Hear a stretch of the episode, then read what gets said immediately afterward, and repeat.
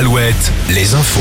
Nicolas Mézil, bonjour. Bonjour Arnaud, bonjour à tous. Le temps de ce lundi d'abord du soleil avec quelques bémols, un ciel plus nuageux sur la Gironde, les Charentes et le Limousin, davantage de nuages aussi sur euh, le Nord-Bretagne avec un risque d'averse et un vent de nord-est encore soutenu jusqu'à 70 km heure, si bien que le ressenti est très froid, notamment ce matin.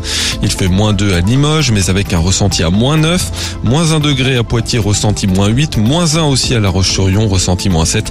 Il fera après-midi entre 5 et 8 degrés. Aucune pluie n'est attendue d'ici ce week-end alors que le pays connaît une sécheresse hivernale record et qui se poursuit dans certains secteurs. Aucune goutte de pluie de tout le mois de février à Saint-Brieuc par exemple. Un peu plus d'un millimètre seulement à Laval, 5 mm à Tours. Les premières mesures de restriction des usages de l'eau sont attendues dans les prochains jours, voire même dès aujourd'hui. Le ministre de la Transition écologique, Christophe Béchu, réunit ce lundi les sept préfets coordonnateurs des grands bassins, dont celui de Centre-Val de Loire pour le bassin Loire-Bretagne.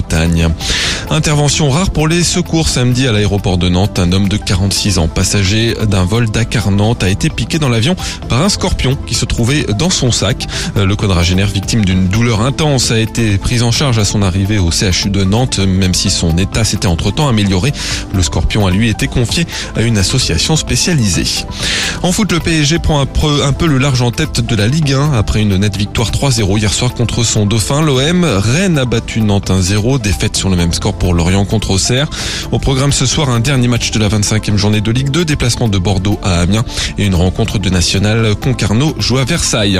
Les basketteurs de l'équipe de France se sont eux imposés hier face à la Lituanie à l'Arena Loire de Trélazé. Ils finissent premier de leur groupe de qualification au Mondial 2023. En Ligue féminine, lourde défaite de Landerneau qui s'est incliné de 40 points contre Villeneuve d'Ascq. Les Vendéennes de la Roche-sur-Yon ont aussi été battues par Lasvel. Victoire en revanche des Angevines à Saint-Amand et puis en handball. Le HBC Nantes a battu Ivry hier et reste troisième de Star League. Retourne à l'info à 6h. Très bonne matinée à tous.